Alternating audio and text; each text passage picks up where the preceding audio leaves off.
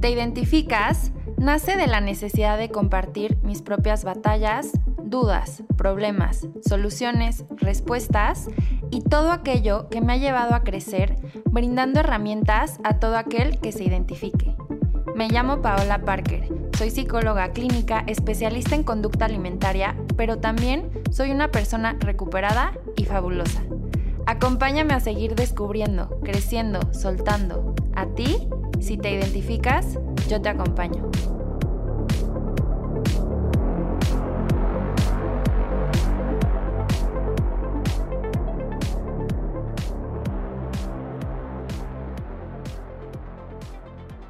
Bienvenidas y bienvenidos a este espacio que es para ti.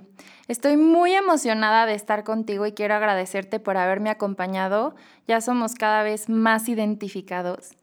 Y en esta ocasión te voy a hablar de decir que no. ¿Por qué nos cuesta trabajo decir que no? Y es un tema que me han pedido en mis redes sociales que les platique. Y te voy a confesar que mucho tiempo a mí me costaba muchísimo trabajo decir que no.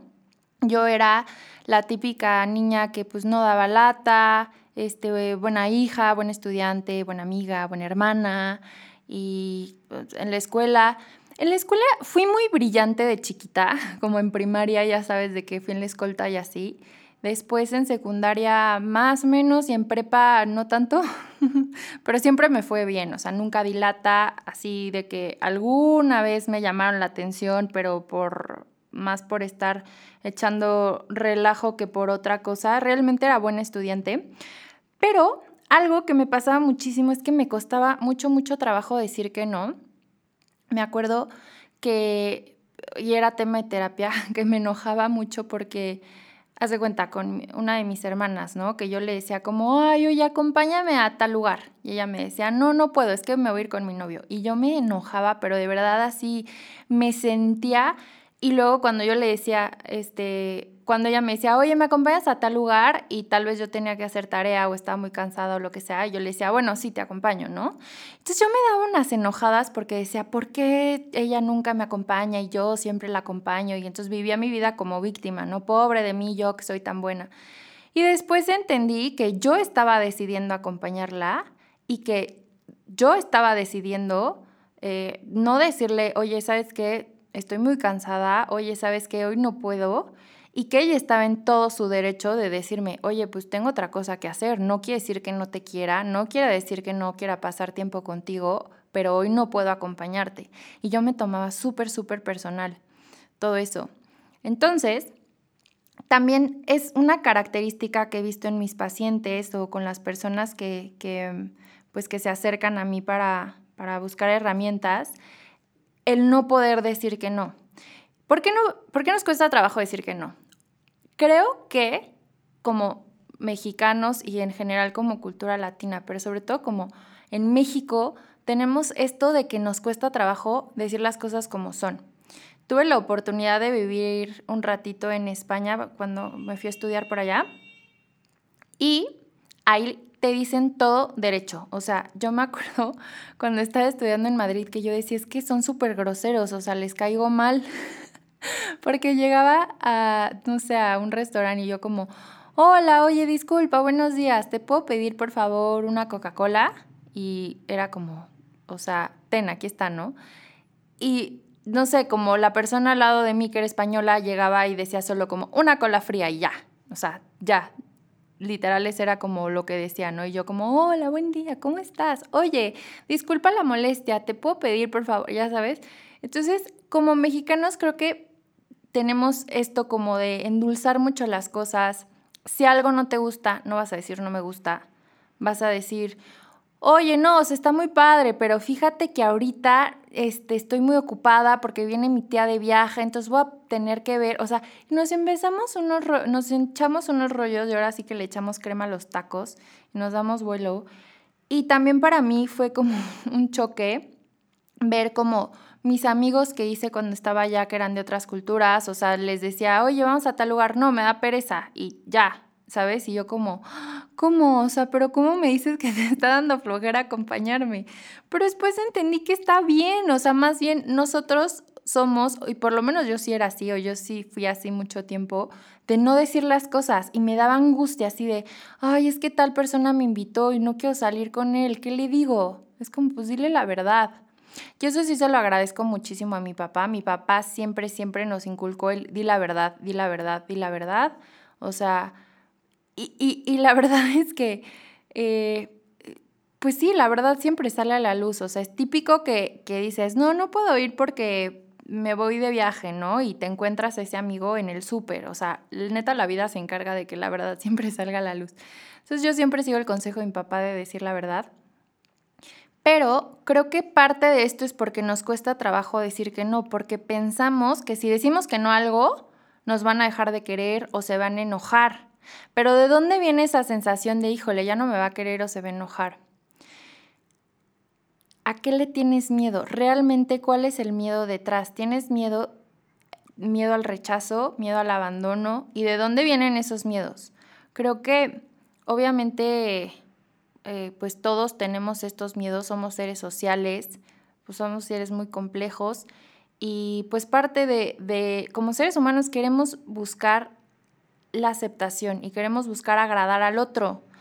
Por eso en la adolescencia, que es en la etapa en la que estamos formando nuestra personalidad es tan común que caigamos, y me incluyo porque yo caí en algunos vicios con tal de sentirnos aceptados y con tal de sentir que pertenecemos, esa sensación de pertenencia. Y entonces se nos enseña desde chiquitos, sobre todo a las mujeres, el tienes que agradar, di por favor y gracias, no digas que no, siempre tienes que ser bonita, siempre te tienes que ver de esta forma. Con los hombres es más esta parte como de no te muestres vulnerable, no muestres tus sentimientos, tienes que ser fuerte, tienes que saber resolver, no puedes llorar, no puedes, así, no puedes tener miedo. Y con las mujeres es más esta parte de agradar, tienes que agradar, busca la validación por fuera ¿Y cómo vas a buscar eso? Pues a través de tu cuerpo, a través de, de cómo te ves, a través de cómo actúas también. Y a ver, lejos de que yo digo que está increíble que desde chiquitos nos enseñan a tener educación, porque de verdad luego, híjole, o sea, ni, ni las gracias dan las personas, o ni por favor, o sea, a ver, es horrible eso, de verdad es horrible el que las personas no, no pidan las cosas con educación. O sea, sí creo que es importante estas creencias que vamos teniendo sobre mm, cómo debería de ser. Y si no soy de esta forma, entonces pierdo el cariño o pierdo el amor o pierdo la aceptación. ¿Por qué te da miedo decir que no? ¿Cuál es tu creencia de si digo que no, qué va a pasar? Cuestiónate eso.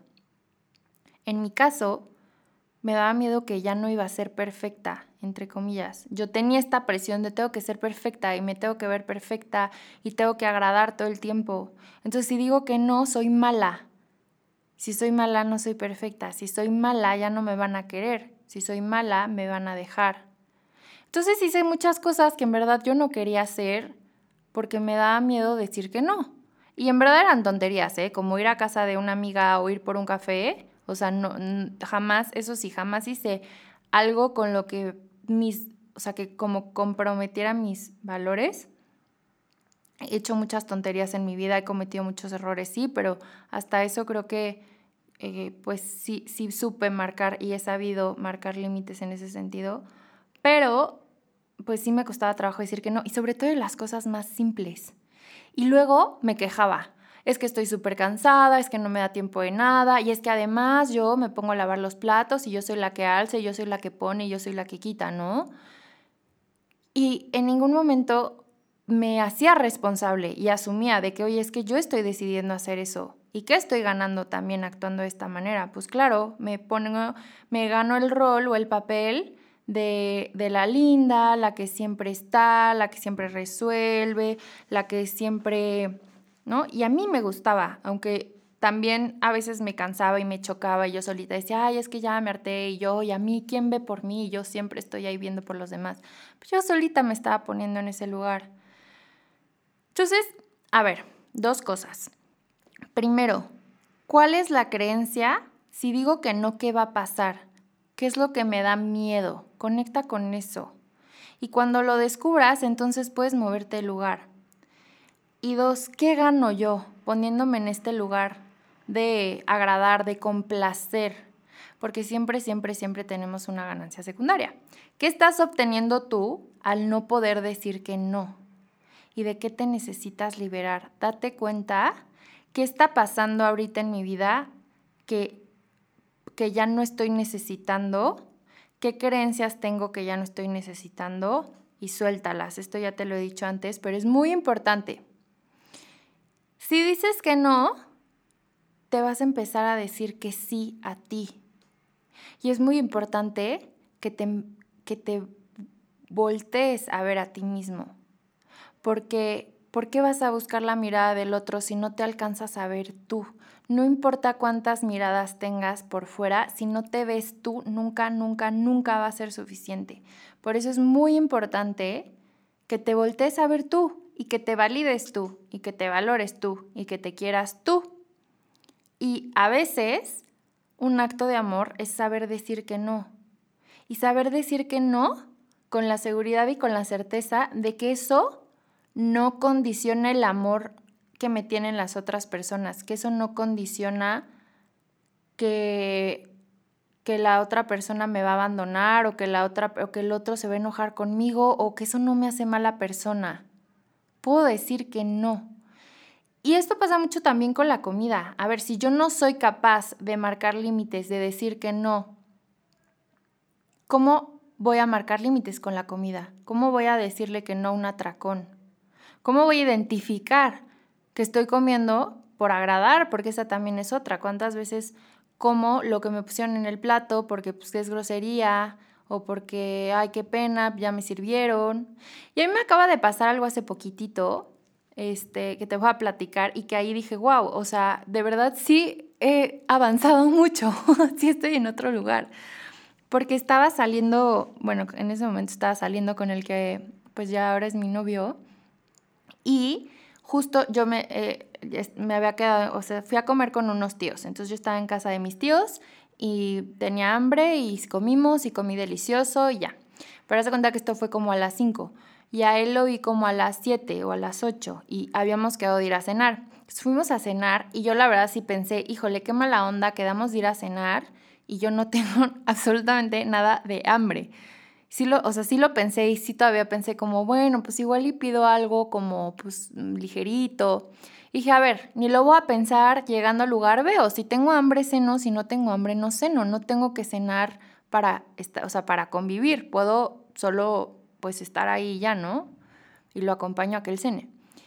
Y este, a la mera hora, pues la verdad no me dio hambre y sí le dije, oye, la verdad es que pues yo comí medio tarde y no tengo nada de hambre, pero te acompaño a cenar y si se me antoja pedir un postre y compartimos un postre. Ah, órale, va, ¿no? Y él, pues súper buena onda. Pero esto no lo... Hace un año, hace dos años, bueno, no, igual y ya, pero hace cuatro años es algo que yo ni de broma hubiera hecho y hubiera pedido algo, nada más porque hay qué pena, o sea, ya pasó por mí, ya habíamos quedado de ir a cenar, este, pues, ¿cómo no? O sea, ¿sabes? Y la neta, la que se hubiera comido y la que después se hubiera sentido mal porque, ay, estoy súper llena y hubiera estado incómodo, hubiera sido yo. O sea, ¿por qué vas a dejar de escucharte a ti? ¿Por qué vas a poner las necesidades de alguien más? Y las necesidades también, eh, de, o, sea, dentro, o sea, como que tú estás suponiendo, porque tampoco sabes, a la otra persona igual y le da igual si comes o no, si vas o no. También nos damos como que este lugar de es que el mundo se va a caer si yo no voy, no puedo decir que no. O sea, sí puedes decir que no. Tú estás eligiendo no hacerlo. O sea, no pasa nada. Digo, hay cosas que pues sí, son responsabilidades y son compromisos y yo creo que algo que tenemos o, o que distingue mucho a una persona y que la hace confiable es que es una persona de palabra, ¿no? Entonces, si diste tu palabra, pues sí, comprométete, pero a ver, también la vida no es lineal y a veces pasan cosas y ni modo, o sea, hay que saber adaptarnos. Pero bueno, yo ahí me di cuenta que pues no pasa nada, que puedes ir a una date a cenar y no cenar y no pasa nada.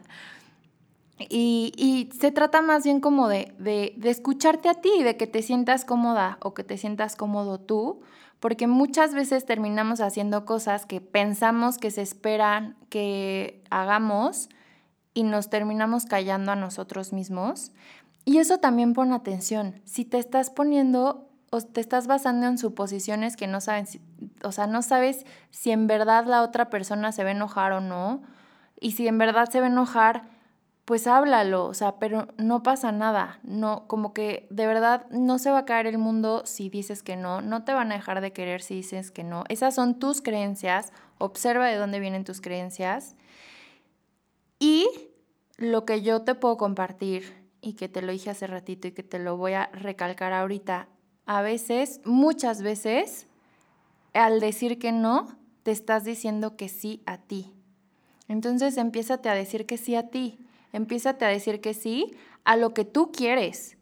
Porque cuántas veces has hecho algo que tú no quieres hacer, pero porque, ay, bueno, pero, X, porque a él le gusta, a mi esposo le gusta comer ahí, entonces pues lo acompaño. Pues sí, pero ¿y tú qué quieres? También ponte atención a ti. Y a ver, o sea, creo que se trata de, encontrar puntos medios, ¿no? Y, y, ok, a veces yo cedo, a veces tú cedes, no pasa nada. Pero sí ponte atención a ti a lo que tú quieres, ojo, ¿eh? tampoco te estoy diciendo, sé un egoísta y ve por la vida nada más viendo tus necesidades, no, o sea, no. Pero sí sé tu prioridad, sí obsérvate a ti primero y siempre y cuando a ti no te genere malestar y obviamente a los demás tampoco, o sea, mientras no genere malestar a, a, otra persona, eh, pues creo que sí es, sí es muy válido que hagas lo que tú quieras. ¿No? Siempre y cuando no le genere malestar o no dañes a otra persona ni a ti mismo, ojo. Y bueno, espero que te sirva esto que te puedo compartir hoy sobre el decir que no para que te empieces a decir que sí a ti. Si tienes alguna duda, ya sabes que me puedes buscar en mis redes sociales como arroba psicoparker. Muchas gracias a Local Agencia, gracias a Radio 11 y gracias a ti que me estás escuchando. Nos vemos el próximo jueves en un episodio más de Te Identificas. ¿Te identificas? Yo te acompaño.